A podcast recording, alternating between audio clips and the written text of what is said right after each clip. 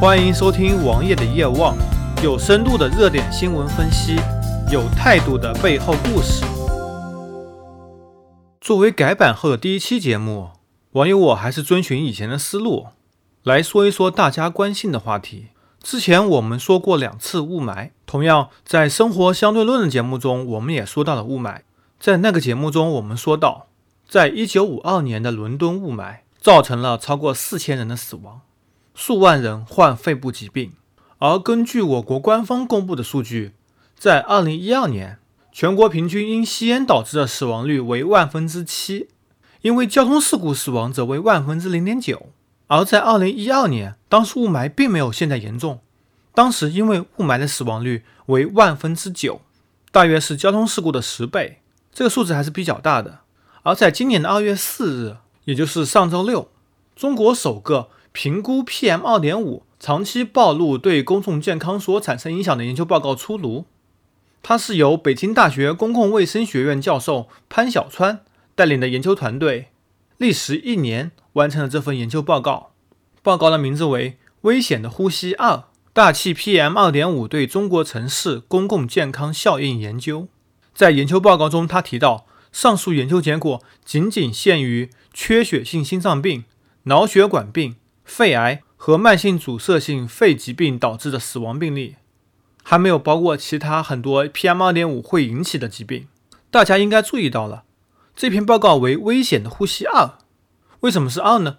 因为在二零一四年，潘小川曾经做了一次针对四座城市研究报告，这次的报告更为广泛，扩大到三十一个城市，主要是直辖市和省会城市。这次的结果更充分，研究结果更为准确。不过这次报道也因为中国官方隐藏了很多数据，所以很多数据也并没有完全的准确的拿到。但是整体来说，这肯定是截止目前为止国内最权威的一份关于 PM 二点五影响人类疾病的研究报告。同时，世界卫生组织也已经将雾霾列入了致癌名单，而国际癌症研究机构也已将 PM 二点五认为是一种人类致癌物。当然，雾霾也有好处，比如说，当一个大雾霾天，你可以不用找公共厕所就随地上厕所。同时，雾霾还可以防止美国人的激光武器，让我们更安全。而且，无论是世界卫生组织还是国际癌症研究机构，他们的研究报告致癌，也只是针对某些国外白人的。中国人天生就抗某些东西，比如说食品污染、雾霾。都会比国外人显得免疫力更高一些，这也是无可厚非的。世界卫生组织对雾霾的定义是：年平均浓度在十微克每立方米以下的 PM2.5 暴露不会对人类健康产生影响。但是你要知道，我国目前的剂量是多少？在绝大多数城市都已经超过了一百，在华北平原某些城市甚至超过了两百，这已经是。世界卫生组织安全标准的十到二十倍了。中国人抵抗力再好，超过十倍、二十倍，而且长时间的暴露，产生的结果是什么样呢？我也不想多说什么，因为我也不是这方面的权威。作为听众朋友，大家应该都知道了，都有数了。我也希望大家珍惜生命，生命只有一次。当你得了重大疾病以后，才会想起来，当年是多么的浪费生命。多么的不知道珍惜！说到了这里，你一定会想，我们的节目改版了，表面上说的更深入了，其实并没有深入太多。那么好，我就来深入的说一说。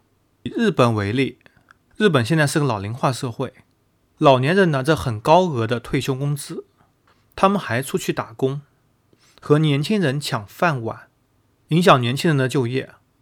日本也因此被认为是一个很没有前途的国家，所以日本终于开放了移民。虽然门槛还是很高，但是它已经开放了。要知道，在五年前、十年前，日本想移民是门都没有的。日本需要新鲜的廉价劳动力，也需要更多的企业为年轻人创造机会，让老年人少拿退休工资。毕竟社保是入不敷出的。这个时候怎么办呢？日本想了一个办法。我想在日本的很多人或者日本人都已经知道了。他们会降低老年人的医疗条件让他们无法获得更好医疗让老年人更早的死去。